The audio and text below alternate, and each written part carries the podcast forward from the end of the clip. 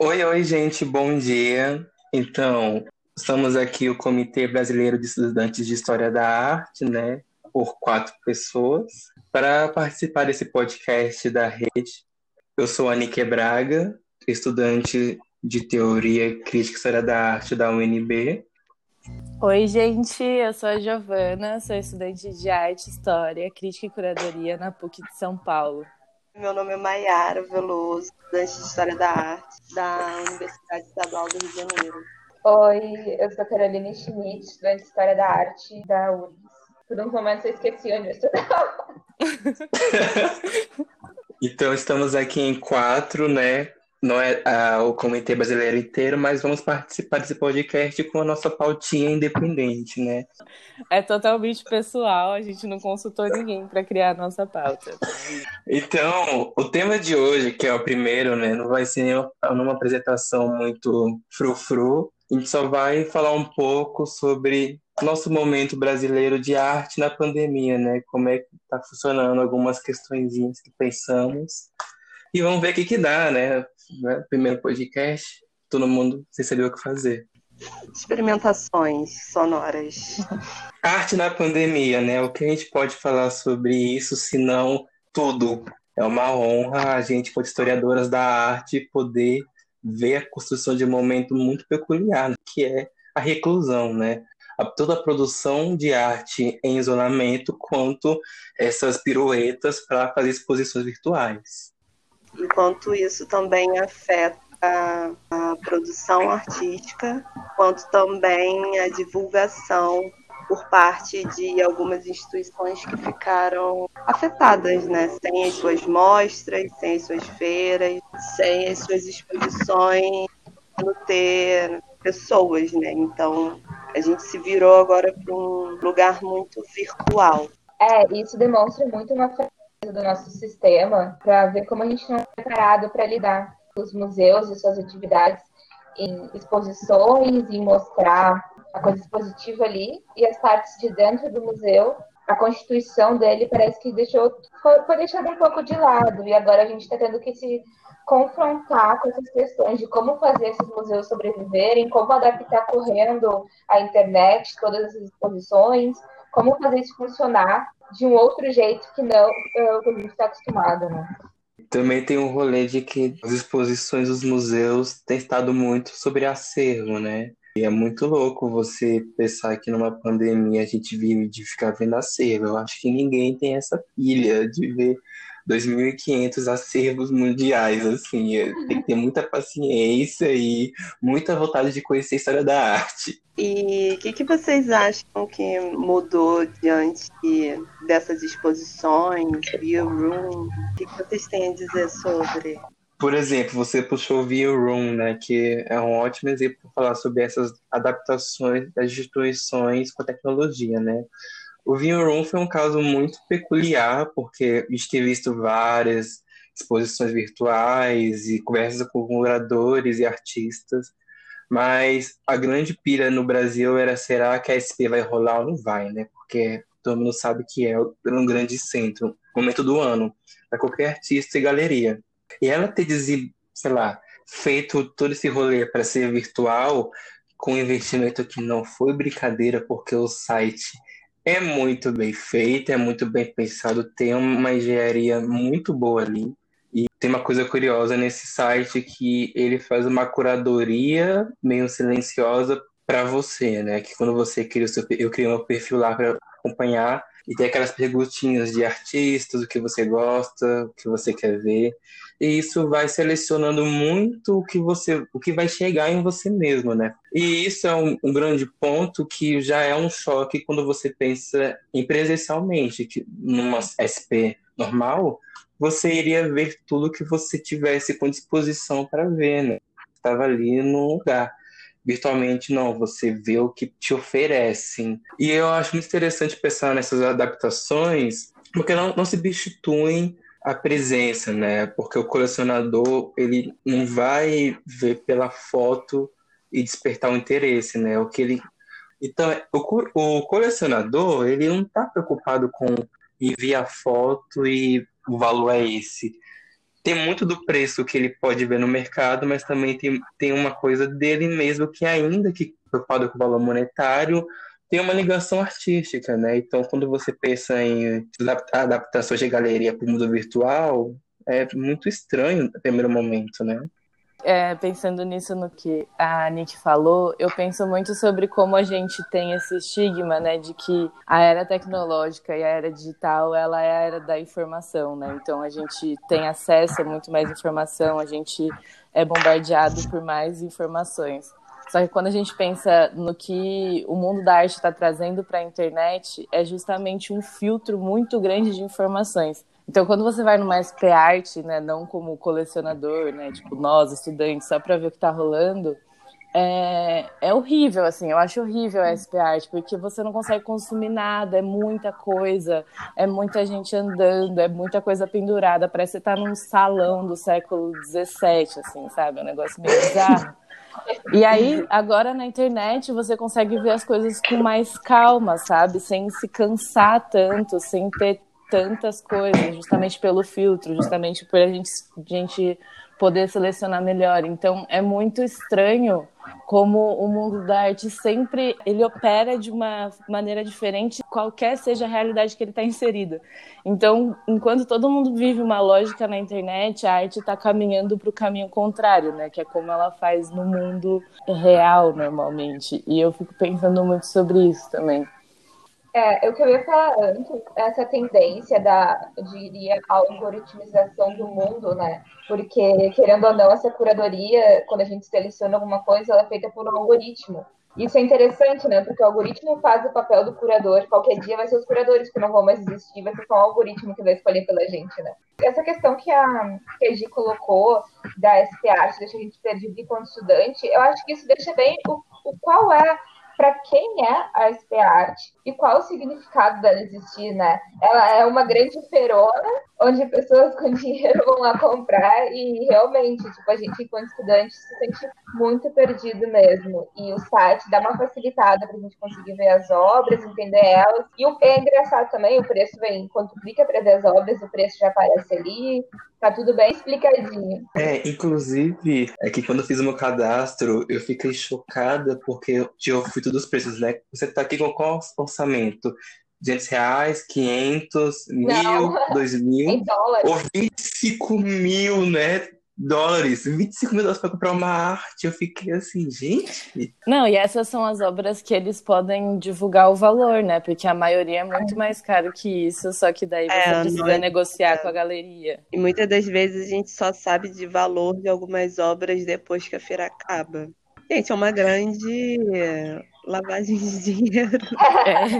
A Carol foi a Carol que falou sobre os algoritmos, eles real existem, né, sem que a gente perceba a todo tempo. E eu vejo isso muito na, já nas redes, né, o Instagram, por exemplo. É muito louco. Se eu fizer uma pesquisa, ele fica me mostrando durante duas semanas, assim, sabe? Até você comprar. Fico, até comprar, até você consumir, até dar like, até fomentar aquela página, sabe? E aí, sobre essa questão que ela colocou sobre os algoritmos daqui a pouco vão substituir os curadores, meu Deus.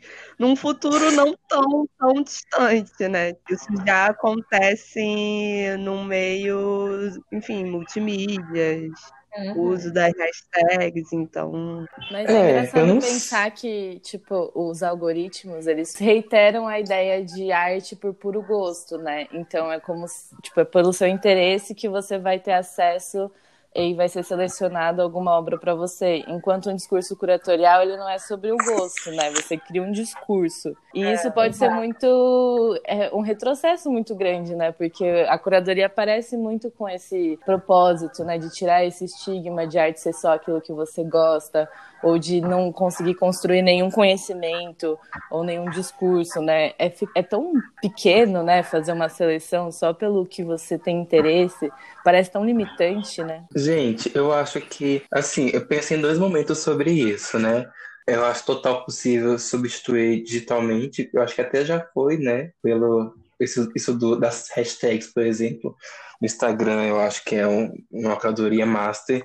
E faz muito sentido acontecer, eu acho até, eu acho até ok, sabe? Acontecer digitalmente, principalmente numa pandemia. Eu acho que super de boa você estar tá em casa à toa e procurar uma hashtag, procurar algum tema e ver outros similares para você do que esperar alguém fazer uma curadoria, montar um texto, né? Mas pensando em presencialmente, porque a pandemia vai passar, né? A não ser que o mundo acabe de novo, a pandemia vai passar. E as exposições vão voltar a acontecer presencialmente. Presencialmente o rolê é outro, né?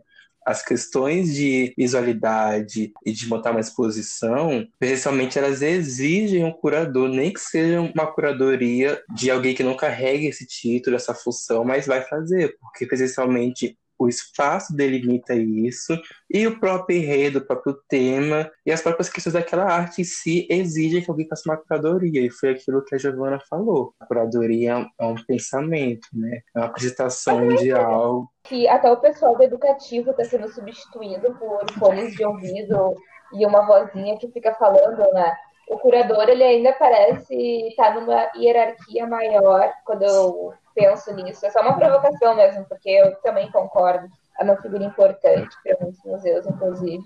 Mas eu acho muito interessante isso, né? Como o educativo foi substituído rapidamente por uma coisa mecânica em muitos museus, né? Total. E o, e o educativo sempre foi muito negligenciado, né? De operar totalmente separado da curadoria, né? Como se a curadoria fosse essa uhum. parte intocável, o educativo que se vire depois para fazer alguma coisa, quando o educativo é uma das funções mais importantes do museu, né? E ele é sempre negligenciado. E agora no digital, como é que tu faz para trabalhar sem uma mediação, sem pessoas preparadas para uma mediação? Tu não cuida disso, não tem como tu transferir tua plataforma digitalmente, querer que as pessoas acessem. Se tu não fez um trabalho de, digamos assim, base com a parte mais, talvez uma das partes mais importante do museu, que é esse contato, essa mediação com o público. Né? Mas sabe o que eu acho? É uma coisa que eu pensei agora, então pode ser que daqui a pouco eu mude de ideia. Mas que quando você faz digitalmente algo uma exposição. A impressão que eu tenho vendo todas essas exposições online e sites sobre arte é que naturalmente fica com algo de educativo, sabe? Porque por um site ou, uma plataforma online ter um layout que você clica no lugar para chegar na informação, isso meio que te direciona para algumas questões. É uma impressão minha, sabe? Eu acho que é necessário, assim, no mundo ideal onde tudo é perfeito, é necessário ter assim educativo pensado digitalmente. Mas eu acho que as instituições e galerias descartam isso no mundo digital, porque a ideia educativo, me parece muito ainda, é de pessoas, na maioria crianças, tentando lidar com a arte e que adultos acham que cabe às crianças aprenderem ou pensarem sobre, sabe? E é algo é, muito presencial. É museu, né? Isso é um problema de como as instituições veem educativo, que é isso que está dando essa grande crise. Como as instituições olham para dentro dos seus núcleos. Se elas acham, se elas tratam os seus núcleos como se eles fossem só presencialmente, quando acontece um problema desses, elas não vão ter o que fazer com essa galera e vão acabar demitindo, que nem aconteceu com o CCBB.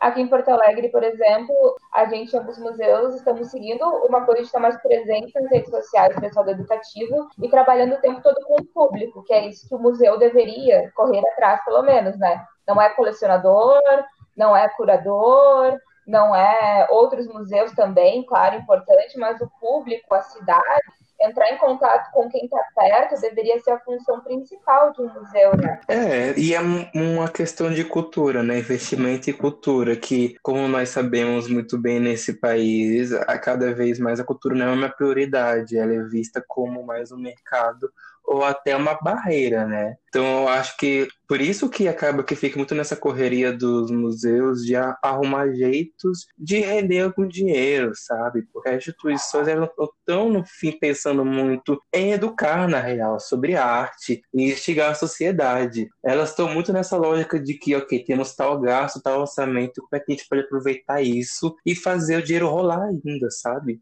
É, as instituições privadas, elas têm outra questão que é a arrecadação de dinheiro por meio das leis, que elas têm que correr atrás dos seus patrocinadores, né?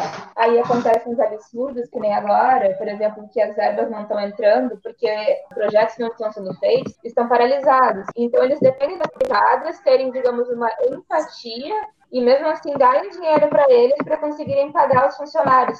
Isso é um problema estrutural do Brasil muito forte, né? Que a gente depende dessa elite que queira abater fiscalmente seu dinheiro esses projetos culturais para a sociedade, para ter esse retorno. Mas acontece que essa elite parece que não está interessada, né? E a pandemia deixou isso muito claro. Eu estava vendo um artigo da Select falando sobre o mercado de trabalho na arte, que é uma coisa que a gente não pensa muitas vezes, né?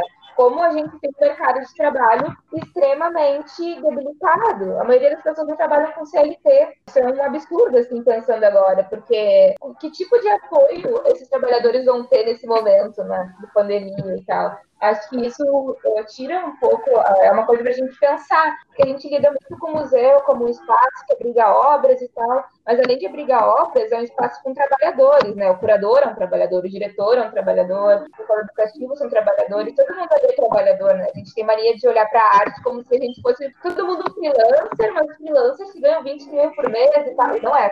A gente sabe como é difícil ter um salário bom nesse meio. Não, eu ia comentar que também tem como um dos trabalhadores que estão sofrendo muito com isso, porque é impossível adaptar o trabalho deles para o mundo digital, são os montadores, né? São as pessoas que levam a obra de um lugar para o outro, que colocam elas na parede. E eles, assim, estão sobrevivendo por vaquinha na internet, porque eles não têm apoio nenhum das instituições, que também estão fragilizadas, querendo ou não, que também estão passando por cortes. Mas, assim, não tem como você deslocar o trabalho deles para o trabalho digital. Então, eles simplesmente foram descartados, né? E são em muitos, e são pessoas muito importantes para manter a atividade do museu e que estão aí dependendo da boa vontade da sociedade de ajudá-los, sabe? Isso é muito problemático. Sempre bate no mais fraco, né? O Tomi Otaki, por exemplo, passou por várias mudanças e eles tinham a primeira curadora negra e ela foi uma das primeiras a ser demitidas agora com a pandemia. Então é muito engraçado como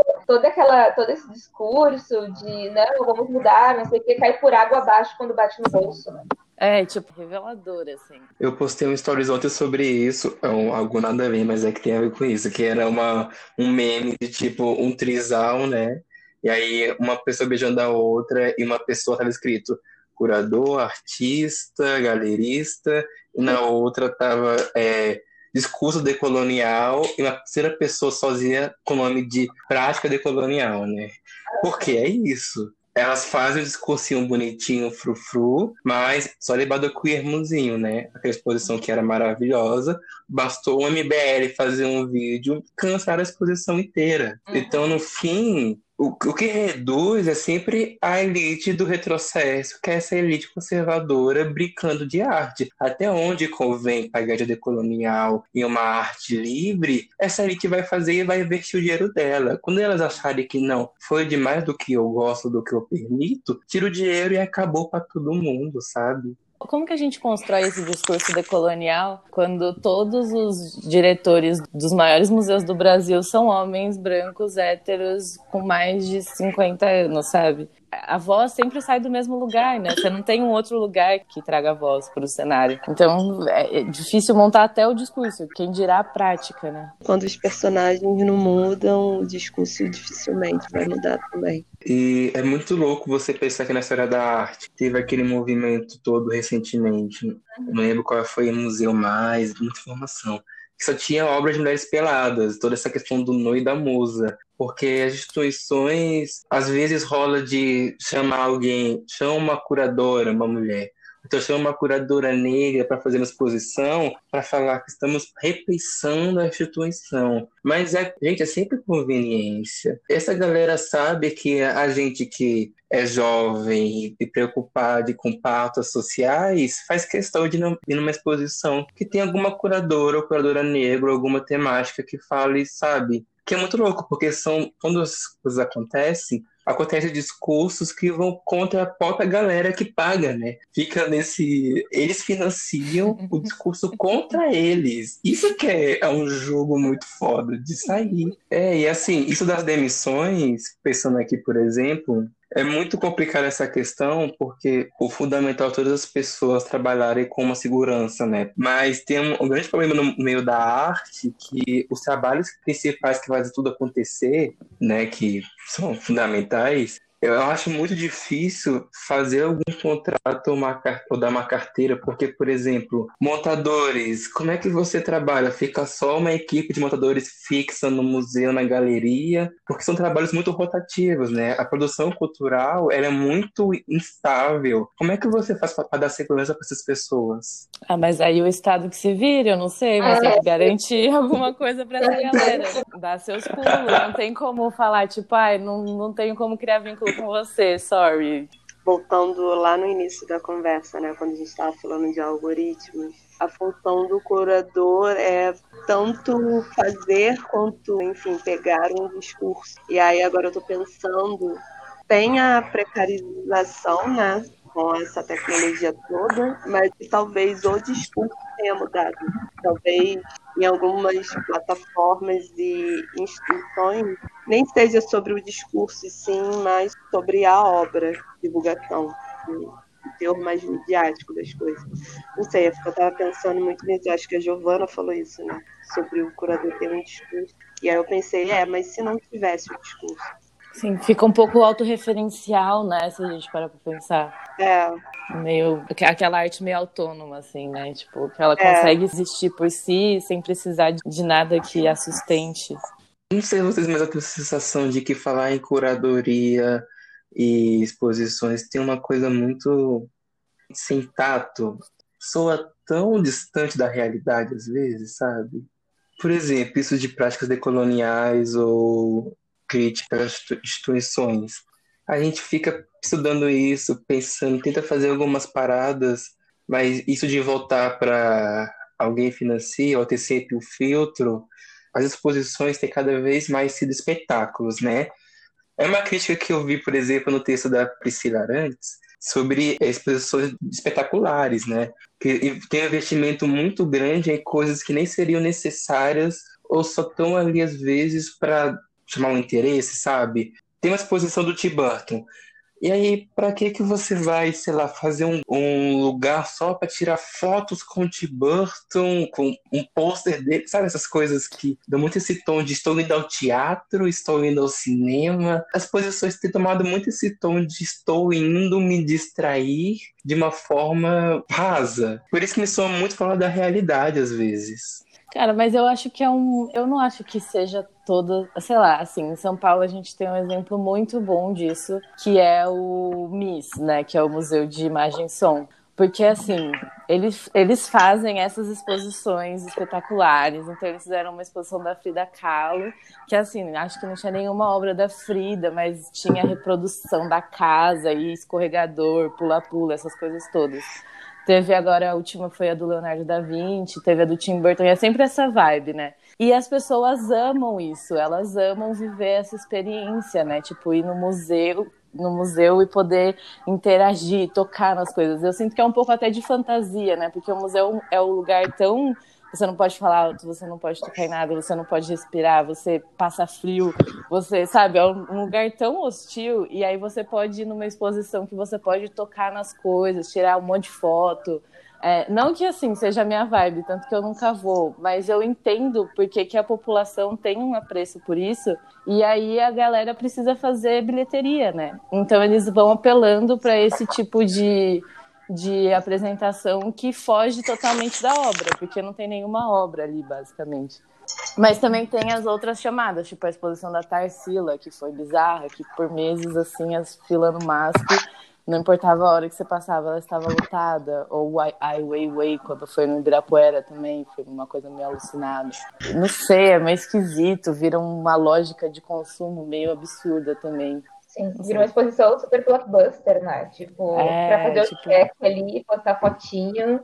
E eu fui, eu vi uma Tarsila ao vivo, sabe? Era Nossa, isso. sim, bizarro. E, e, e, como acaba com a qualidade, porque assim, não dava para você ver nada, foi insuportável aquela exposição, tinha muita gente lá dentro. Era tipo ver Mona Lisa no Louvre, sabe? Um negócio que é uma experiência que não vale a pena você viver, porque não faz uhum. sentido. E você acaba com a qualidade, mas ao mesmo tempo você vai restringir quantas pessoas vão, sabe? Você vai falar, não, não vai entrar todo mundo.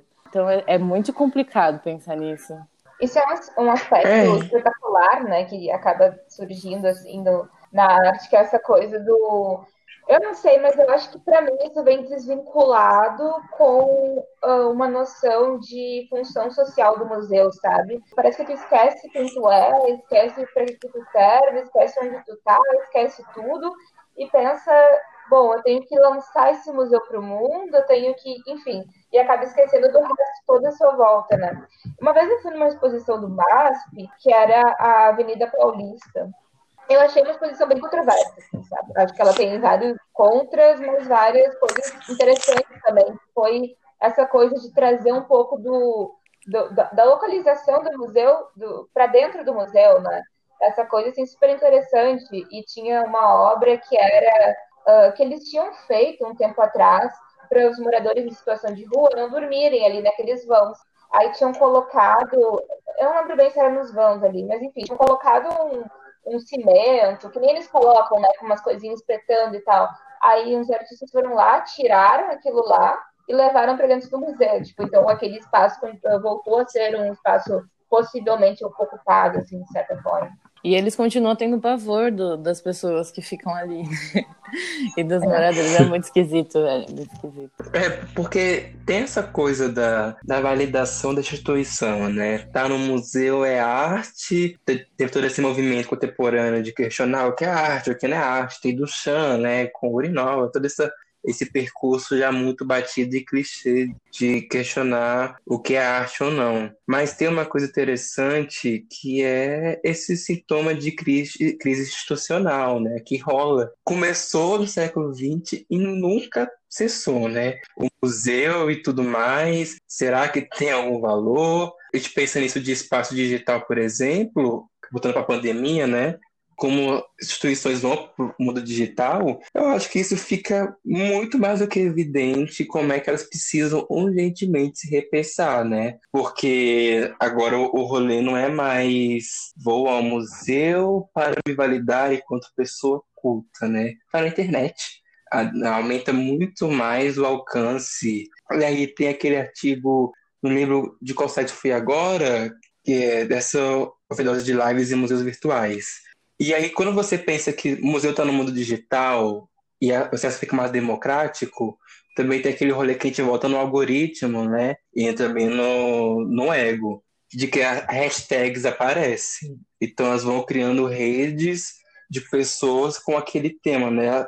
Fotos daquele tema. E aí é interessante que a Natália Lavigne, ela fala sobre isso, diversas hashtags e essas muitas assimilações virtuais desse momento, como é que isso pode ser um exercício para pensar nesse rompimento com o imaginário opressor do museu, né? Porque não tem mais o lugar do museu de supracultura, né? Alta cultura para a internet. Ao mesmo tempo, nada substitui o presencial, né? Tá na internet, tá acessível a todos, mas quem são essas pessoas, né? Porque, é, exemplo, isso de visitas online, via room, é de, agora, é de um tempinho antes né, da pandemia, tipo, visitas em museus e tal. Eu, sinceramente, eu nunca visitei um museu online, gente. Por mim não tem muito cabimento, não. Tem até preguiça. E aí eu fico pensando, enfim, passeios escolares, é, reuniões de grupos de estudo, também não terem dependiam disso, né, de falar com o educativo marcar visita, porque também é muito sobre estar nesse espaço, né? Vivenciar uma instalação é diferente do que você vê ela pela internet. Não, e acho que foi, foi Nick, né, Nick, que falou sobre a situação da, dessa de um espaço mais democrático, mas sabe que eu estava pensando que a internet ela dá essa falsa sensação de democracia da informação, né? Que é uma sensação que na verdade não é real. Ontem eu estava numa reunião com a Patrícia, que é uma cineasta indígena, que ela mora aqui no sul de há muito tempo, há 20 anos que ela mora aqui no sul, e a gente estava falando sobre a lei Aldir Blanc, né? Que então é essa lei que vai dar 600 reais por três meses para o pessoal que trabalha envolvido com cultura e com arte de uma forma geral. E ela estava comentando, porque justamente na reunião foi dito ah, que essa lei ela é importante, que todo mundo precisa se cadastrar e tudo mais, e também sobre outros editais que vão ter cotas, por exemplo, cotas para pessoas negras e para indígenas. E aí a Patrícia falou pra gente, por exemplo, que isso é muito bonito, só que as pessoas não tinham como se cadastrar porque tinham, por exemplo, muitos documentos que eles não têm. E que é uma burocracia, burocracia enorme, que o sinal é ruim, lá na aldeia e coisas assim. Então, tipo, existe essa sensação de que a internet dá uma democracia maior para acesso à cultura ou acesso a qualquer tipo de informação, que ela não é real, né? Ela é uma coisa meio que, na real, o que parece é que as crises, na verdade, elas deixam mais evidentes essas, essas coisas díspares na sociedade, né? E a internet, para mim, parece que deixa mais díspare ainda. Porque quem é que tem internet para navegar no Museu 3D, sabe, por exemplo?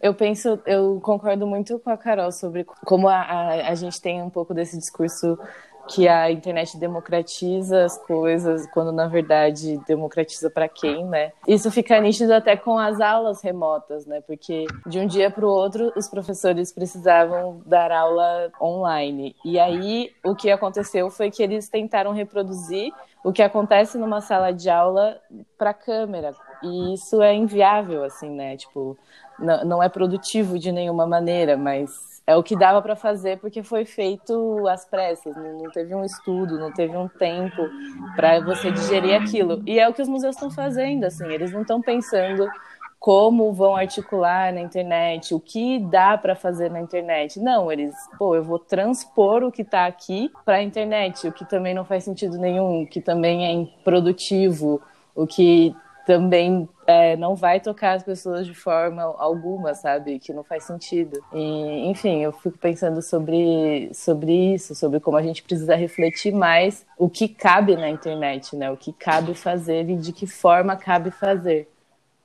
Isso que você falou foi tão bom que dá para encaminhar para o final, já que eu acho, porque deu um, um, pegou tudo que a gente falou, vários pontos e, e somou e deu esse suspense que é, é legal de ter no final, né? Então, eu acho que é isso, né, gente? Esse foi a nossa primeira participação nesse podcast.